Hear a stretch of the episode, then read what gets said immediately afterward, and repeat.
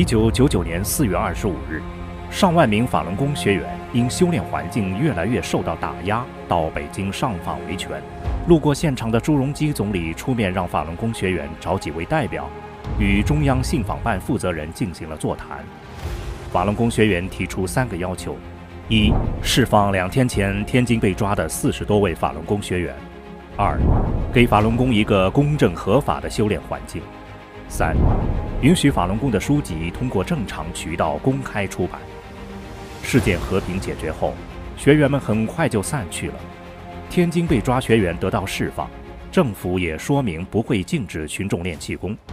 不幸的是，三个月后，江泽民一意孤行发动了对法轮功的迫害。这次上访被抹黑成围攻中南海，有这么平和的围攻吗？